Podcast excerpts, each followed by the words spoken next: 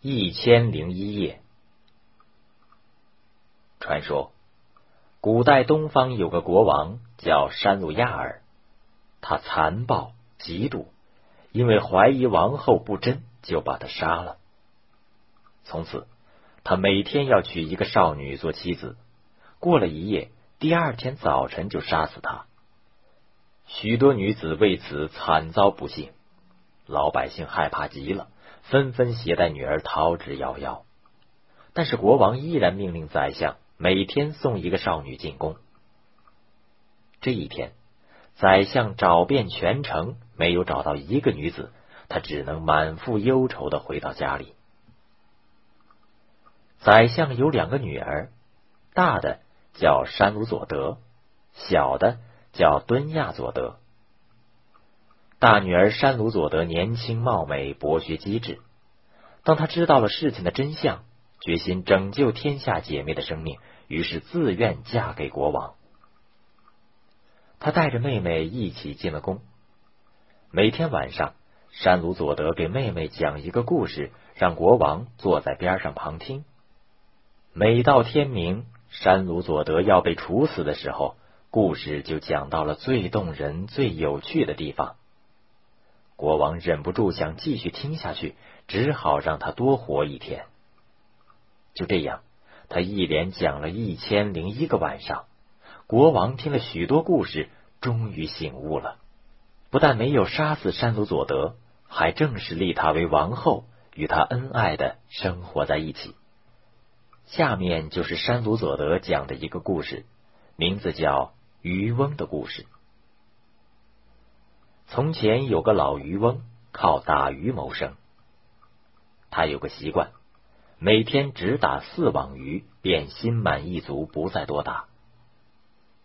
一天，他去海边打鱼，第一网打上来的是一头死驴，第二网捞上了一个破瓮，第三网是一些碎玻璃和贝壳。他有些着急了，仰起头望着天空说。真主啊，求你把鱼儿赐给我吧！说罢，渔翁撒下了第四网。可是，当他收网上来一看，竟然是一个胆形的铜瓶，瓶口用锡封着。渔翁望着铜瓶，喜笑颜开，说道：“这个瓶子拿到市上，可以卖他十个金币呢。”他抱着瓶子摇了摇。感到很沉重，里面似乎塞满了东西。他自言自语的说道：“这瓶里到底装了什么东西？我要打开看个清楚，然后再拿去卖。”他于是拿出身边的小刀，撬去瓶口上的锡块，然后把瓶放倒，看看有什么东西倒出来。过了一会儿，瓶里冒出一股青烟。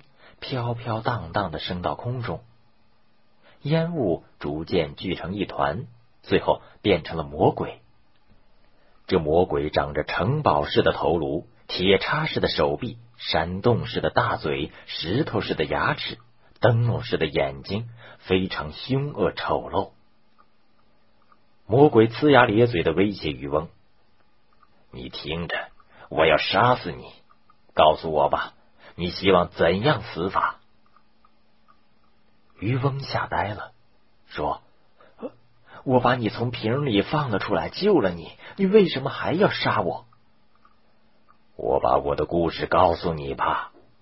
我是一个无恶不作的魔鬼，被苏里曼大圣抓住，关在这个瓶子里，用锡封了口，盖上印，然后扔进了大海里。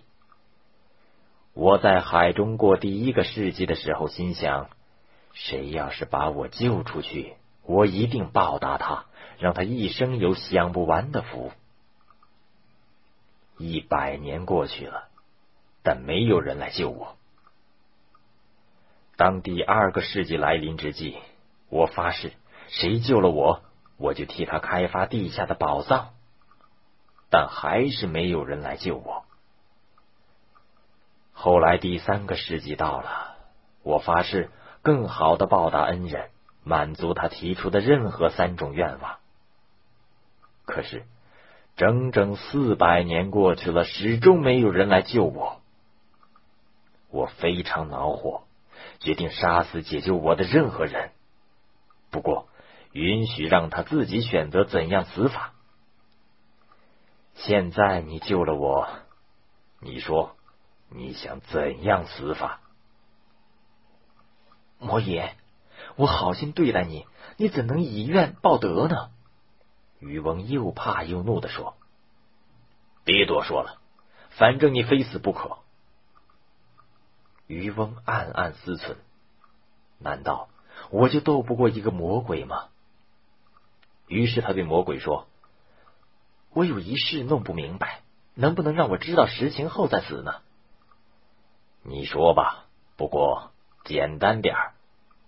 这瓶子那么小，根本容纳不下你的一根手指，怎么能容纳你魔爷这庞大的身体呢？你不相信当初我是住在这个瓶里的吗？我没有亲眼看见，是绝对不能相信的。这时，魔鬼就一扭身体，变成了一团青烟，随后缩成一缕，很神奇的钻进了瓶子。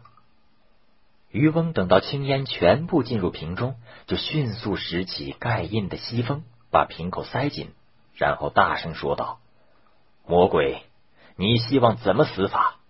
我要把你远远抛入大海中，永远不让你出来。”这回轮到魔鬼在苦苦哀求了：“好心的渔翁，原谅我吧，刚才我是跟你开玩笑的。”你放我出去，我一定会加倍的报答你的恩情。卑鄙无耻的魔鬼，你尽是谎言！我再也不让你骗人了。说罢，渔翁拾起了铜瓶，使劲一扔，把它抛入远处的大海里。下面是一个无赖和厨子的故事。从前有个无赖。穷的一无所有，饥寒交迫。